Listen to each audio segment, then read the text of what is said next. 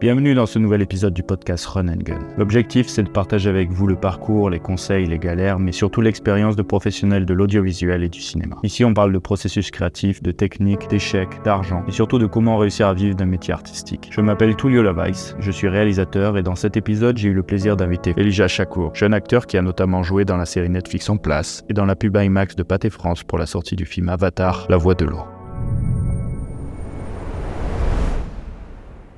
Comment t'en es arrivé à, devenir euh, acteur, en fait, à rentrer un petit peu dans, dans ce milieu-là? Bah, en fait, moi, euh, de base, je voulais faire du journalisme, donc c'était un peu différent. Mais euh, j'ai commencé à m'intéresser à, m'intéresser à l'acting quand j'ai fait un stage, du coup, à l'école courtrage mais j'étais derrière la caméra. C'était pour, c'était en 2000, enfin, c'était juste avant le confinement, je crois, je sais plus, c'était en 2020, je crois, 2020-2021.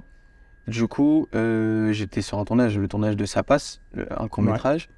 Et il y avait un ami à moi qui était acteur, du coup, qui lui maintenant est vraiment bien en vrai. Il a fait, euh, il a fait En passant pécho, il a fait Banlieusard et tout. Il s'appelle Bakary Djambera. Et je le connaissais parce qu'en fait, il habite euh, dans mon quartier où j'habite. Et il m'a dit, franchement, en vrai, t'as la tête, tout ça. Essaye de faire de l'acting. Suis vraiment, essaye. Ça te coûte rien. Moi, au début, je voulais pas trop, donc j'ai pas trop fait attention. Mais c'est vrai qu'après, ça tournait dans ma tête. Et, euh, et après, du coup, dans mon collège, j'avais une surveillante qui, faisait, qui était actrice aussi, qui s'appelait Alix Bloomberg.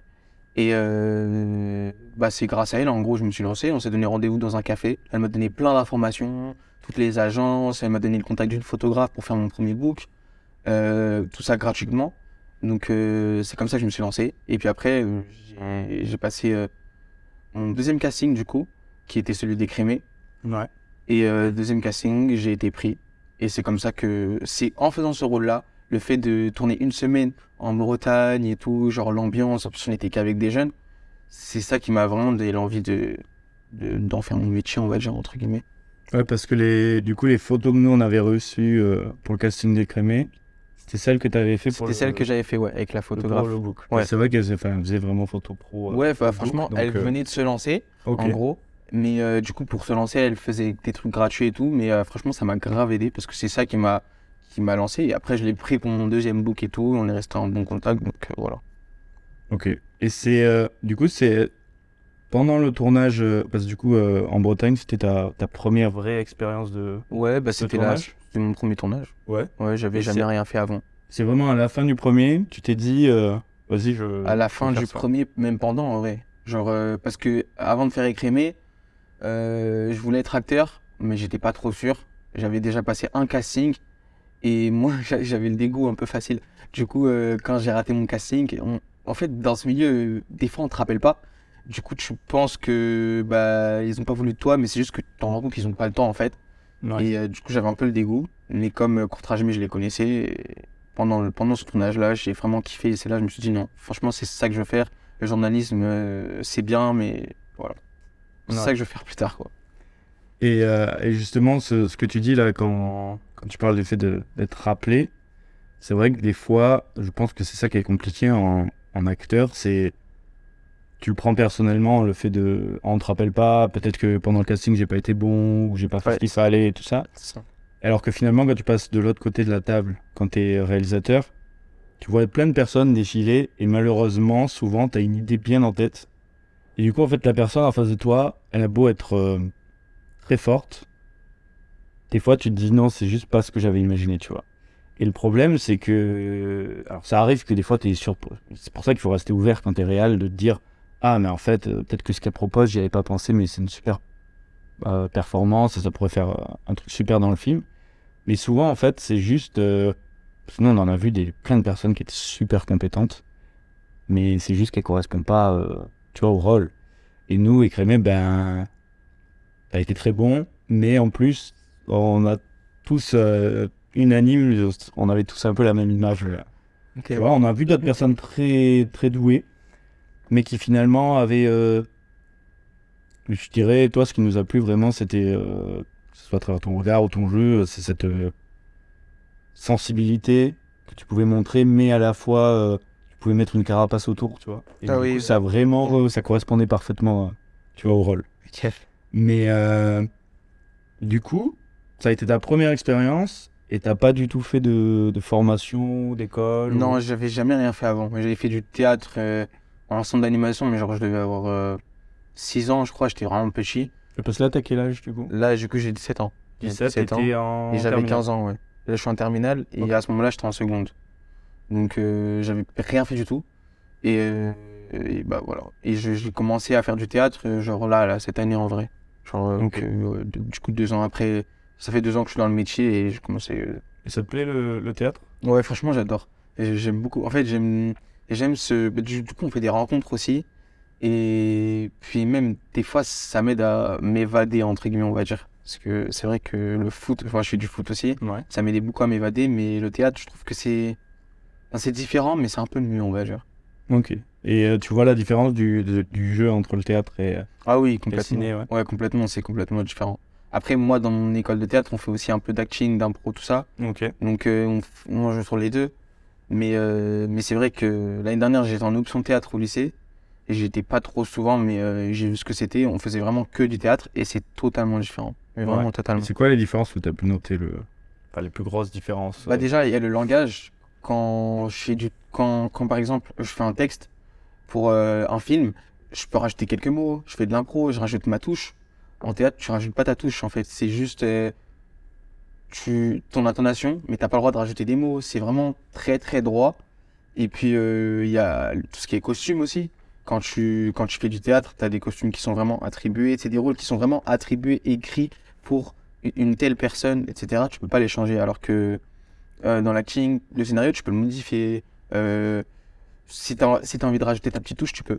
Ok. Et t'en parles en, en amont avec le réalisateur ou tu proposes Bah, sur le terrain et tu vois? Quand on est, quand on est jeune comme moi et qu'on vient de commencer, c'est un peu compliqué de, de, Ouais, de s'affirmer entre sur- guillemets, de s'imposer. Ouais. Mais c'est vrai que quand moi j'ai tourné du coup dans une web série, on était qu'avec des, on- ils étaient très jeunes. Euh, ils m'ont dit genre avant de commencer, si t'as quelque chose à dire, si tu sens, que tu peux faire quelque chose, dis-le ou genre fais-le quand, quand en, en gros fait de l'impro quoi. Et ça c'est ça qui est bien. Mais après c'est vrai que quand t'es jeune et que t'es avec des gros réalisateurs et tout, par exemple le dernier long métrage que j'ai tourné là, tu peux pas impo- ils te disent, disent de faire telle chose, tu rajoutes ta touche bien sûr parce que voilà t'es acteur, mais euh, mais c'est un peu plus compliqué de s'imposer entre guillemets. Ouais, ça c'est Surtout normal. quand tu tournes avec des gros, des gros acteurs comme par exemple Isabelle Huppert, t'as un peu cette pression. Après, moi, j'ai jamais eu de pression en vrai quand je tournais, mais t'as un peu cette. euh, Enfin, c'est une dame qui, quand même, qui est très respectable, qui a beaucoup tourné, qui a fait beaucoup de gros films. Et euh, quand t'es à côté, voilà, c'est Oui, tu veux être différent. professionnel et tu veux Exactement. pas- Exactement. Ok. Donc en fait, dans le cinéma, tu as vraiment la sensation de pouvoir être plus créatif, Oui, mais dans le théâtre, euh, ça t'apprend cette rigueur un peu du, du texte et de, de te mettre au service du Ouais, projet. de c'est la- c'est surtout ça en vrai. hein. Et même pour mémoriser les textes, ça m'aide beaucoup. Maintenant, genre avant, quand j'ai commencé, les textes, j'avais j'avais un peu du mal à les, à les mémoriser.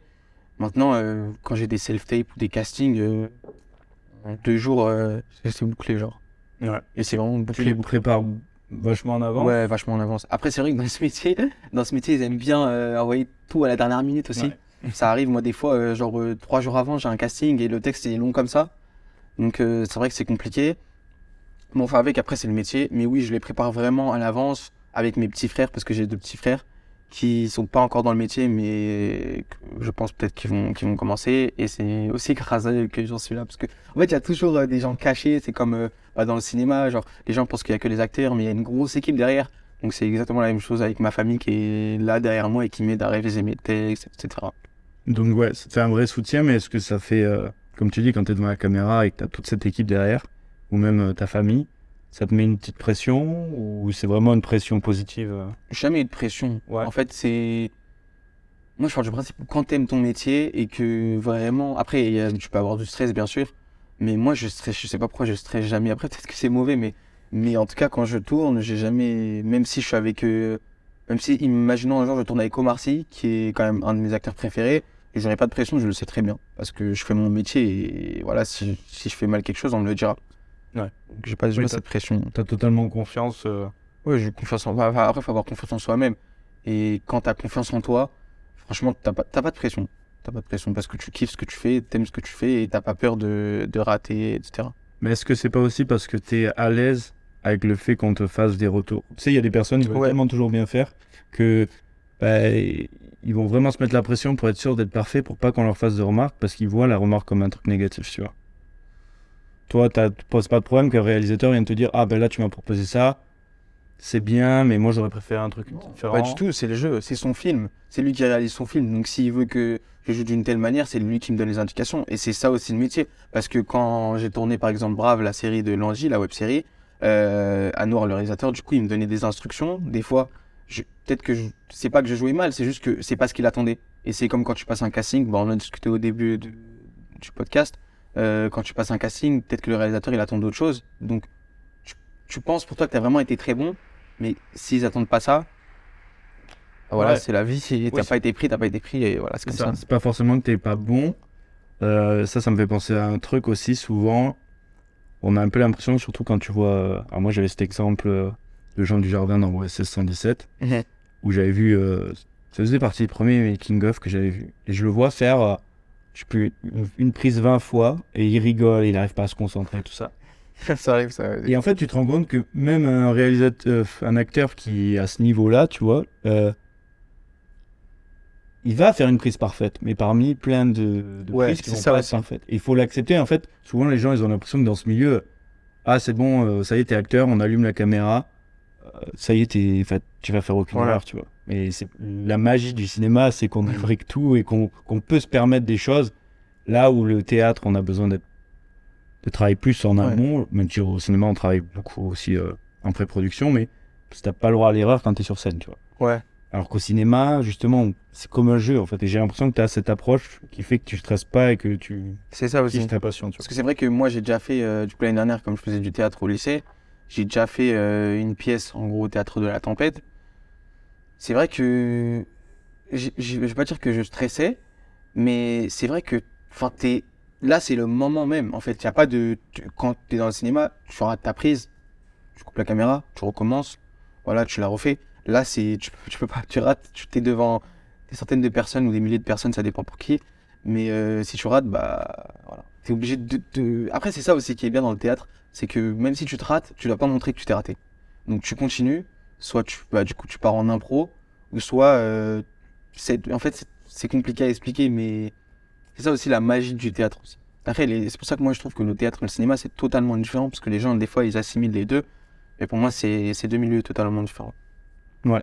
Et qui peuvent se nourrir l'un l'autre. Oui, bien sûr. sont pas. Bien euh, sûr. C'est pas, pas, parce que tu es un très bon acteur de théâtre que tu seras un très bon acteur aussi. Exactement. Franchement. Et inversement. Exactement. C'est totalement ça.